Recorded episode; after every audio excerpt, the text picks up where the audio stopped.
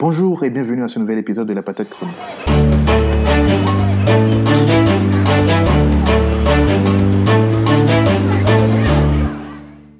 Avez-vous déjà entendu parler du SPED, le système québécois de plafonnement et d'échange des droits d'émission de gaz à effet de serre, ou communément appelé le marché carbone québécois?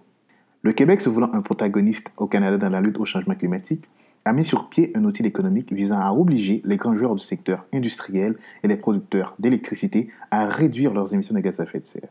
Entré en vigueur en janvier 2013, ce mécanisme s'applique particulièrement à ceux qui émettent 25 000 tonnes équivalentes de CO2 ou plus. Quelques années plus tard, les distributeurs de carburant et de combustibles fossiles devenaient aussi les cibles du marché carbone.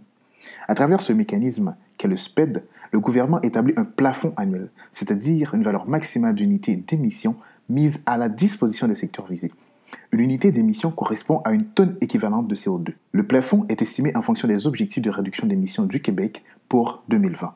En 2018, le plafond est estimé à peu près 59 millions de tonnes équivalentes de CO2, valeur inférieure aux années précédentes. On en déduit que le plafond est diminué progressivement, une réduction annuelle d'environ 1 à 2% et ceci depuis 2015. Cette résolution vise à inciter les industries et entreprises à envisager et implémenter des mesures de plus en plus efficaces et durables dans le but de rendre leurs opérations moins polluantes. Réduisant progressivement la quantité de droits d'émission disponibles, les grands émetteurs seront tenus d'agir de manière proactive dans la lutte contre le changement climatique.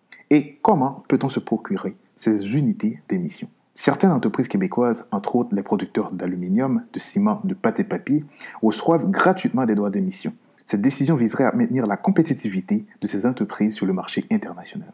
D'autre part, les émetteurs devront s'acheter des unités d'émission lors des ventes aux enchères organisées par le gouvernement ou sur le marché de la WCI, la Western Climate Initiative, dont le Québec fait partie depuis 2008. Ces ventes aux enchères sont tenues quatre fois par année. En outre, les entreprises québécoises peuvent s'acheter des droits d'émission par le processus de vente de gré à gré du ministre. En 2013, le prix minimal d'une tonne équivalente de CO2 était évalué à 10,75 canadiens. Cette valeur serait appelée à accroître annuellement à un taux de 5% plus l'inflation jusqu'à 2020.